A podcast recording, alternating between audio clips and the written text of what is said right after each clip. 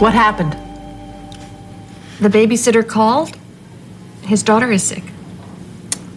What's wrong? I think she has a stomach ache. Oh. He's a good father. So, what do you think of him? He's very nice. But I think he was nervous tonight. It was his first date in two years. Will you see him again? I hope so. This food is delicious. He didn't get a thing to eat. You ordered enough for three or four people, but I'm not complaining. the food is delicious. Who is that? Do you think it's. No.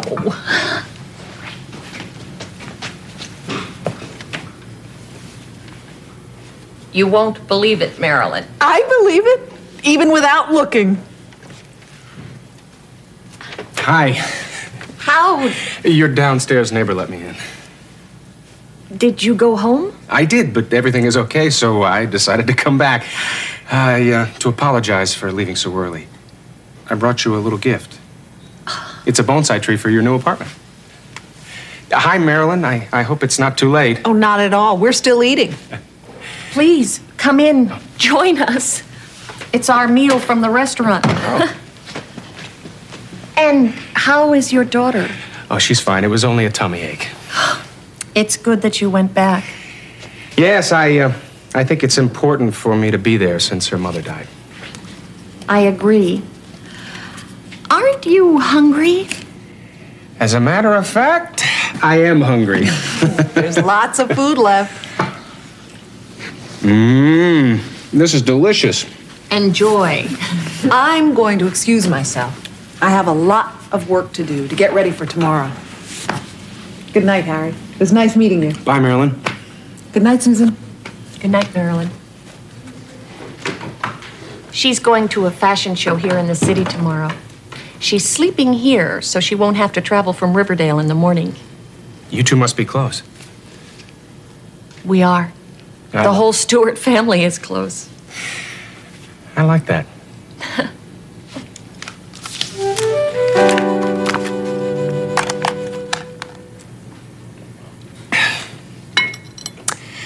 and then two years ago, my wife died. You miss her. I do, yes. But I have Michelle, and with time, Is there anyone else in your life? no, not yet. What about you? Oh, I date occasionally, but my work keeps me busy. Ooh, speaking of keeping busy, I have an early start tomorrow, and the babysitter has to get home. Where did the time go? It's midnight.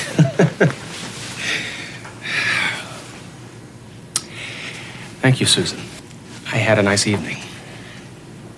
Me too, Harry.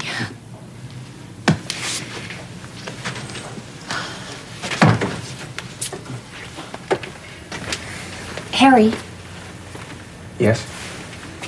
I'd like to meet your daughter someday. Uh, does that mean that I can see you again? Of course. Wonderful. I'll call you and we'll go out to dinner. Please do. I promise I won't leave early. It was for a good reason. You know something? what? I think we're going to be good friends. Good night, Susan. Good night, Harry. Have a safe trip home.